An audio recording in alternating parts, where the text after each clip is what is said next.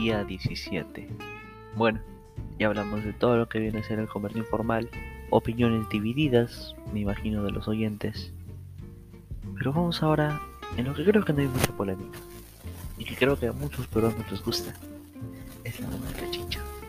La música chicha tuvo su origen más que todo en el Valle del donde venían las bandas de rock del Mantaro y se acentuaban, se llegaron a acentuar en Lima por la misma necesidad de ser migrantes, pero vieron que su rock no vendía mucho en Lima, ya que se dieron cuenta de boom era la cumbia tropical.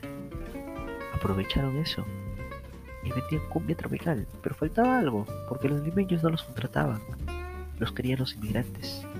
Y los migrantes querían guayno, pero también querían cumbia tropical, porque se enamoraron de aquí.